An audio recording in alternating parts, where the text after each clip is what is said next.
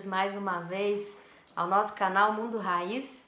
Vamos dar continuidade na nossa temporada sobre sombra. Espero que vocês tenham gostado do último vídeo aí. A gente deu uma palhinha, né, sobre uma introdução sobre esse sombra uhum. e sobre a linguagem que a gente tem utilizado para tornar esse conhecimento mais acessível para vocês. É. E continuando, nosso episódio de hoje é a sombra do estrangeiro. Ah, o que, que é estrangeiro? É quem mora em outro país? Não. Pode ser até, né? Tem xenofobia, né? Depois a gente pode citar isso, isso né? Isso, xenofobia vai entrar aqui. Ô, Jesus, a gente tenta fazer um negócio leve, mas vem uns trem pesados. É uns negócios pesadão, né? É, mas o estrangeiro, pessoal, é um termo que o Freud usa em um texto. A gente vai falar um pouco mais sobre isso, que a gente vai falar sobre o infamiliar, o estranho aquilo que a gente reconhece, dá aquela, fica aquela coisa meio ranhosa aqui dentro, né? E por isso estrangeiro, mas também pode ser traduzido em familiar, estranho e por aí vai. E isso vai nos trazer um aspecto sombrio que vai dar base também para a gente para os próximos, os próximos episódios aí. Então vem navegar com a gente na sombra do estrangeiro. Vai lá, amigo. Jogou a bola, assim? Não, mas beleza. Chuta que é gol. Vai lá, amigo, é Vai você. Lá. Vai para o campo. Mas então, então, Rafa, e, e eu acho, por exemplo, um, é, esse texto que o Freud nos apresenta, o estrangeiro, um dos mais memoráveis. E talvez um dos mais provocativos também, não é mesmo? Porque justamente ele nos impele a pensar uma coisa aquilo que nos incomoda, aquilo que nos provoca, aquilo que parece assim que mexe e abala com as nossas estruturas, né? Será que aquilo é algo só externo, estranho, estrangeiro, ou é algo assim que está, sabe, reprimidinho dentro de mim? Eu, eu, vou, eu vou começar esse vídeo com uma, uma cena que eu acho muito interessante. O pessoal mais novinho aí acho que não vai entender muito não, mas busca aí na plataforma que vocês vão entender. Tinha uma novela chamada Tieta, né? A famosa Tieta do Agreste. E a Tieta era a representação de uma mulher que ela foi sabe, completamente expulsa lá da, de uma cidadezinha lá do interior, lá do Nordeste, e ela representava justamente tudo aquilo que era proibido. Então a Tieta era uma mulher porreta, né? E tinha, querendo ou não, uma turminha interna, e dentro dessa novela existiam as beatas, que eram regidas, eram comandadas por uma figura interessantíssima chamada Perpétua. Aí eu acho legal até esse nome, que foi muito bem sacado, né? De perpetuar. Uhum. E a Perpétua, infelizmente, aí eu vou dar spoiler, tá? Aí se você quiser você dá uma parada aí ou dá uma adiantada. A Perpétua era viúva, né? De, acho que um major do exército. E a Perpétua guardava os seus segredos pessoais. E quando ela já não tem mais o seu homem, ela leva essa viuvez, né? Então ela só anda de preto, né? O tempo todo. E ao mesmo tempo ela vira uma grande inimiga da, da Tieta. Quando a Tieta volta, já rica, poderosa, né? Toda tralalá, tem uma cena muito icônica, tá? Onde a Perpétua tá passando numa rua e ela vê escrito num muro assim, né? Grafitado, pichado, sei lá é, viva Tieta. e a Perpétua fica enlouquecida e ela pega cocô ali de, sei lá se é de, de vaca ou de bode, o que, que é daquilo, e vai jogando cocô no nome da, da, da Tieta. Esse estranhamento ele tem, né? Coisinha por trás disso, não tem? Nossa, Perfeito. Já viu aquele negócio, quem desdenha quer comprar, quem né? Quem desdenha quer comprar e a gente vai navegar por isso aí.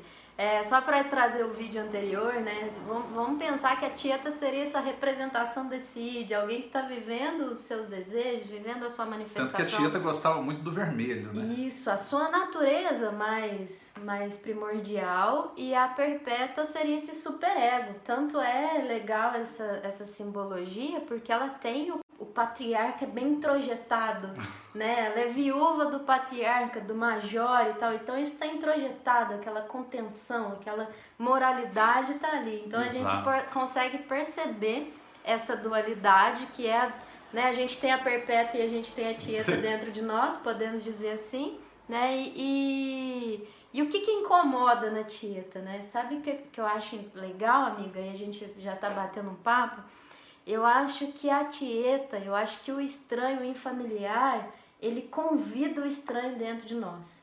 Eu acho que o infamiliar, ele, ele desperta o nosso, o nosso estranho, o nosso estrangeiro, aquilo que a gente está reprimindo.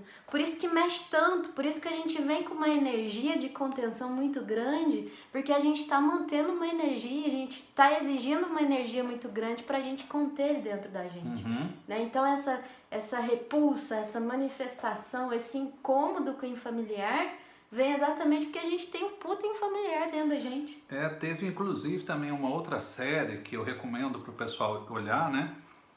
Chamado Hilda Furacão.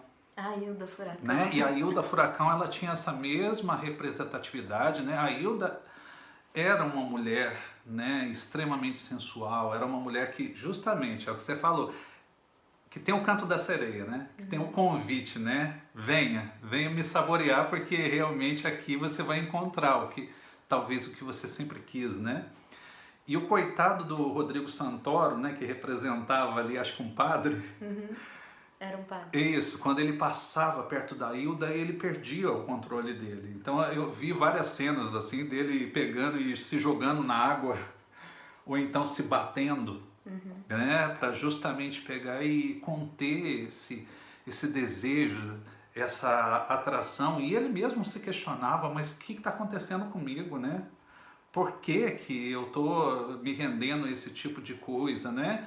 E justamente esse estranho, né, esse estrangeiro, aquela pessoa, por exemplo, que a gente olha na rua e fala, parece que o santo não bateu, parece que eu já não fui com a cara dessa sujeita Perfeito. desde a primeira vez, no viés psicanalítico. Aí vamos para a turminha ficar calma, né, em casa, né? Uhum. No viés psicanalítico, né, pode ser interpretado como um encontro com o seu lado sombrio, né? Isso. e, e, sabe uma coisa interessante também que eu vou trazer, não sei se.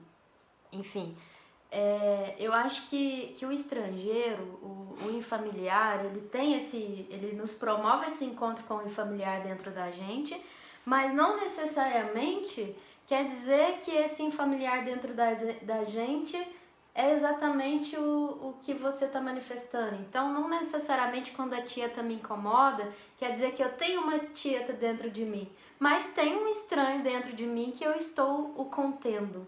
Né? Por que, que eu digo isso? Assim, às vezes a gente, a gente vê uma pessoa muito diferente, ou vamos trazer aí até um contexto da própria sexualidade, né? Os homens que têm uma necessidade enorme de agredir o homoafetivo, né? Uhum. O homem afetivo. E, e, e não necessariamente, eu, eu acho, tá, amigo? Você pode.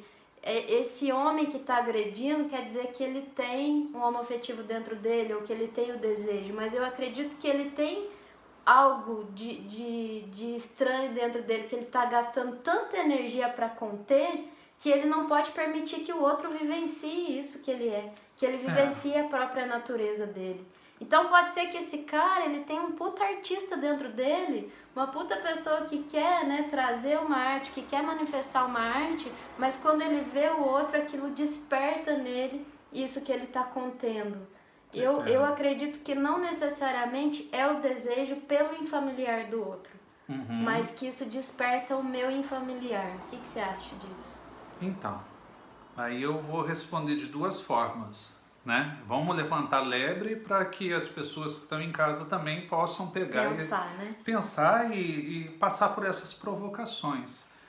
E eu concordo contigo.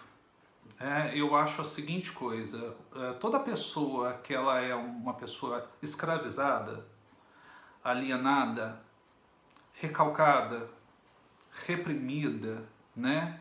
Ela é uma pessoa que ela tende a pegar e, e estranhar né? E não se sentir à vontade com tudo aquilo que se manifesta fora dela que tenham características de liberdade. Então eu acho que uma da ideia do escravo moderno, tá, é isso. Por isso mesmo que num dos vídeos a gente até falou que a galera hoje flerta muito com ditadura por causa disso. Exatamente porque o processo de democratização no Brasil libertou muitas pessoas. Libertou a mulher para se expressar diferente. Não falou para todas se libertarem, mas abriu o direito. E quando você abre o campo do direito, você abre o campo da liberdade. E automaticamente algumas pessoas vão estranhar isso. Né? Como se dissesse, não, não está correto. Porque se eu não tenho liberdade, o outro também necessariamente. E aí vem até o conflito de gerações por Total. trás disso, aquela uhum. coisa toda e etc. Mas vamos citar o caso, por exemplo, que você você disse questão da da, da homoafetividade, do homoerotismo, né? E a homofobia. Eu cito eh, geralmente assim como exemplo, às vezes até em sala de aula, uma, uma pesquisa que ocorreu numa universidade americana chamada Universidade de Utah. Na Universidade de Utah tem essa pesquisa, tem um documentário feito pela BBC tá, sobre isso, tem muitos artigos versando sobre isso. E na Universidade de Utah, uma das pesquisas que eles fizeram, evidentemente com consenso dos alunos, perguntava a seguinte coisa: você é homofóbico ou não? E os norte-americanos têm muita tranquilidade para falar sobre isso. E alguns responderam que são homofóbicos e outros responderam que não são. E aí, resumindo a coisa, eles colocaram esses alunos sentados numa poltrona, tá? Separadamente, colocaram sensores no corpo para ver sobre variações, variações cardíacas, variações na, na, na sudorese, etc., com variação hormonal, tudo, de pupila e um anel peniano, tá? Para ver se havia também algum tipo de manifestação, tá? Física. Né? Física do erotismo. E a, a pesquisa pegou e deixou muito claro isso aqueles que manifestaram não se incomodar tá, com o estranho ou com aquele estrangeiro homossexual, uhum. tá, é, simplesmente não tiveram nenhum tipo de ereção. Tá? Agora, todos aqueles que manifestaram tá, a homofobia de forma clara, eles que falaram que eram homofóbicos, uhum. todos tiveram várias ereções espontâneas. Uhum. Então, nesse caso, tá? Não precisa ser necessariamente dele ser homossexual, mas que há uma bissexualidade aí por trás disso, pode o haver. O desejo existe, né? Existe um desejo homoerótico. Ou até mesmo de se excitar vendo aquela determinada cena. É inegável, há uma resposta aí de forma muito clara. Então eu, eu acredito que tem essas duas visões. Sim a que você trouxe, de fato, né, de se incomodar com a liberdade, uhum. né, ou até mesmo para poder é, manter um privilégio social. Né? Eu posso, você não pode manifestar né, a liberdade sobre o seu corpo, mas tem sim, tem um homoerotismo aí bastante recalcado. Total super reprimidinha ali, não é Total. mesmo? É igual, por exemplo, uma pessoa que olha para você e fala assim, aí eu também quero jogar essa para você. Nossa, Rafa, é, eu estava olhando aqui a sua tatuagem, tá? E vi que você tem várias tatuagens. Que legal. Eu não faria em mim, mas acho bonito ver tatuagens. Então, ou seja, eu tô na minha, você tá na tua. Uhum, uhum. Beleza? Agora tem aquela pessoa que já fala, já começa a vir com o discurso, tá? Um pouco provocativo. Ai, mas você não pensa assim quando você estiver velha, sabe? E isso não combinar mais com você? E, e se você arrepender e já começa a te depreciar? Isso, e o teu trabalho? Né? Exatamente. Né? Isso é uma coisa que mulher faz. E já entra no julgamento. Né? Uhum. E aí eu acho o ponto crucial, assim, porque né, as pessoas que manifestam, que expressam esse estranho de forma muito natural, né, Não, a gente não está dizendo que necessariamente você tem que gostar das minhas tatuagens, né? Perfeito. Se, então, se você não gosta das minhas tatuagens, você está reprimindo o seu estranho. Não é sobre isso. Eu acho que a gente reconhece essa, esse aspecto sombrio dessa repressão, né, desse estranho que está oculto, quando a gente investe muito em julgar, a gente investe muita energia em manifestar aquilo, né? Porque, Perfeito. como eu, eu, eu disse, né, que eu acredito que a gente está investindo energia em conter a nossa liberdade, o nosso estranho. Então, eu preciso falar que você está tá equivocado, eu preciso falar que aquilo é errado, eu preciso agredir o outro, porque eu estou me agredindo, eu estou me contendo o tempo todo, né? Agora, eu posso não gostar do, do, do, da minha você pode não gostar da minha tatuagem, eu posso não gostar da sua camiseta de caveira, mas não tem algo oculto aqui, não tem nada sendo contido, é apenas um gosto. Uhum. E aí a gente segue, né, bem, a gente segue fluindo na, na amizade de maneira natural, né? Perfeito. E vamos, vamos ainda mais um pouquinho sobre isso, tá? É, às vezes o pessoal leva às vezes essa discussão até para o campo da reencarnação. Uhum. Mas vamos brincar. Vai lá. É, aquela mãe assim que ela super idolatra um filho e o outro parece que o outro é meio estranho.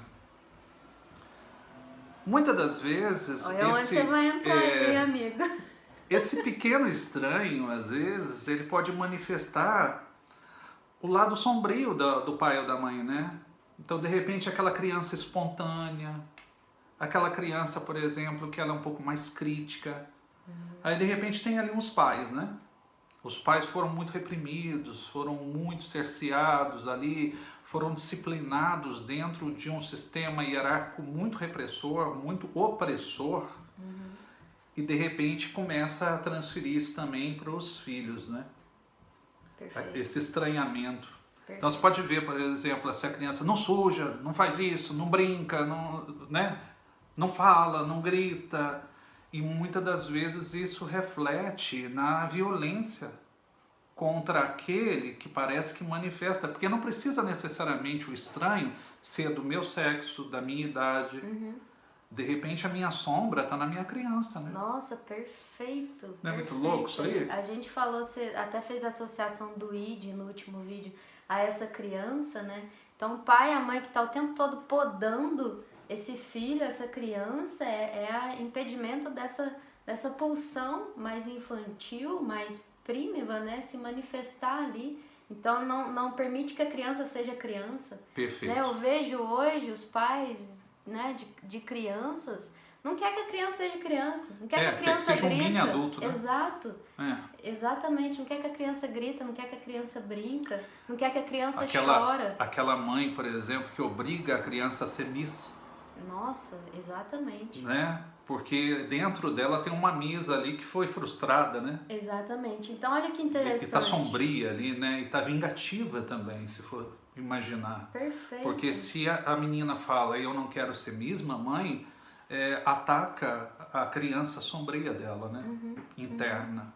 Perfeito. E a gente está vendo que o estranho, como você disse, não necessariamente é aquele né, que, que, que condiz, que eu estou espelhando no sentido, enfim, pode ser uma criança. E aí você co- começou esse assunto falando da reencarnação, né?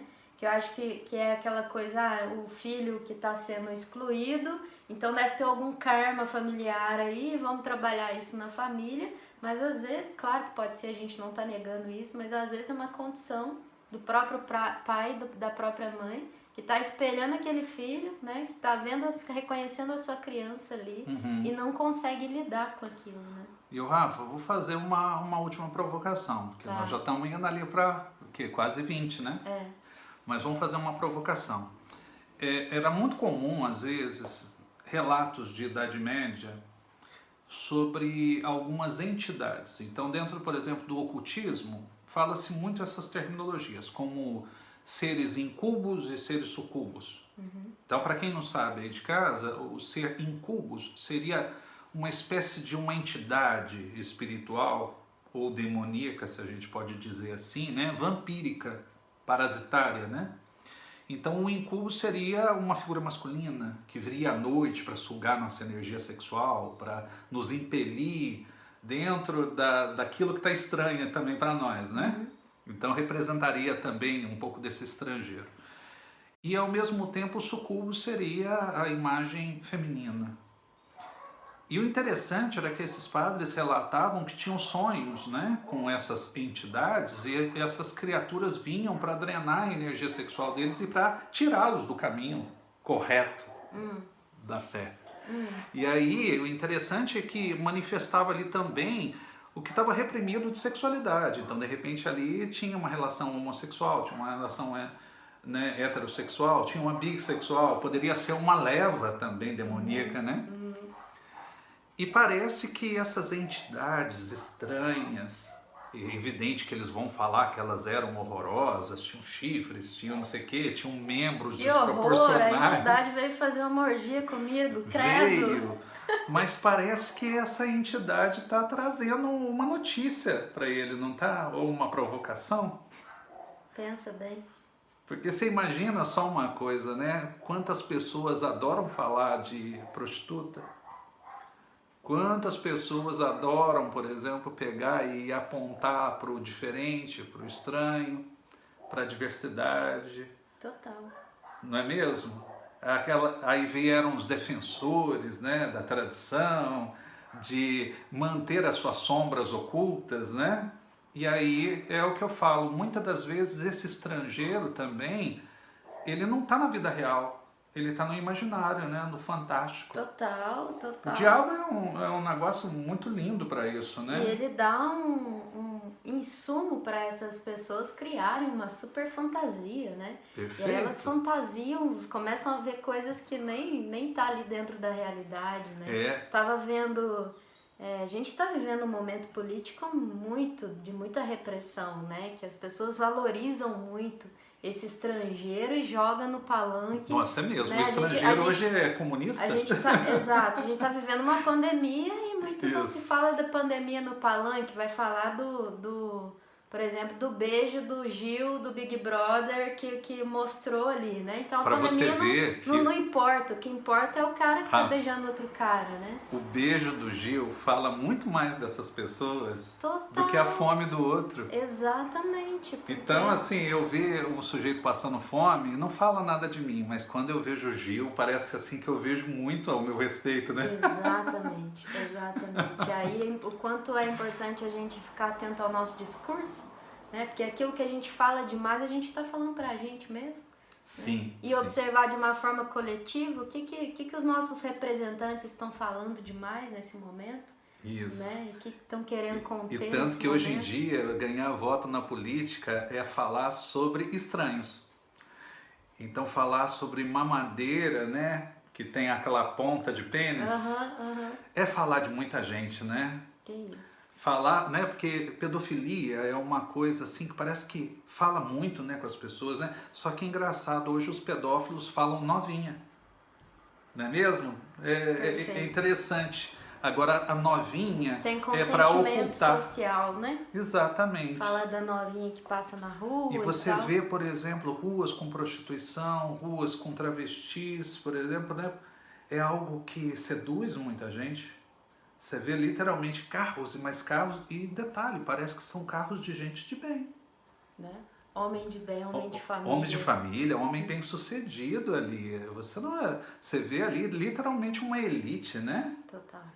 Mas Fechando, Rafa, Ai. que o nosso tempo aí tá, tá, tá, tá em cima da pedida. É, tá bom demais. É. Dá pra falar muita coisa do estranho, mas eu acho que deu uma, uma boa introduzida para os próximos episódios. Né? É, então em resumo, pra galera de casa pegar isso aí. Então, primeiramente, o estranho não precisa necessariamente manifestar o que exatamente somos nós. Isso. O estranho ele só pode provocar em outro sentido. O estranho também pode ser nós. Pode ser nós, exatamente nós. Exatamente, né? Então aquela irmã assim que fala mal do irmão que é preguiçoso, mas ela é uma preguiçosa reprimida. Beleza. OK. E o estranho também pode ser um ser fantástico, mitológico. Isso. Nossa, boa. A gente precisa entrar nisso. O estranho nos arquétipos, nos deuses. Exatamente, tá? Porque de repente, né?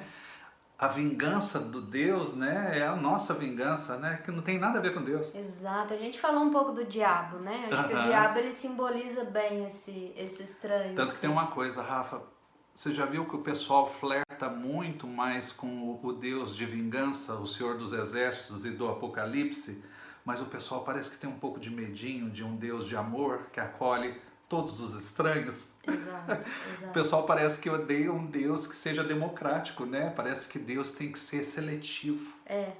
E aí a gente entra lá na, na morte do pai prímivo, né? Que é isso, é, é, a gente vê um Jesus hoje que é né, santificado, mas eu tenho certeza que se Jesus voltar hoje, ele ainda vai ser crucificado e pior. Isso. E deixando só uma, uma pontadinha pra turma, né? Não é à toa que eles quiseram matar a grande mãe, né?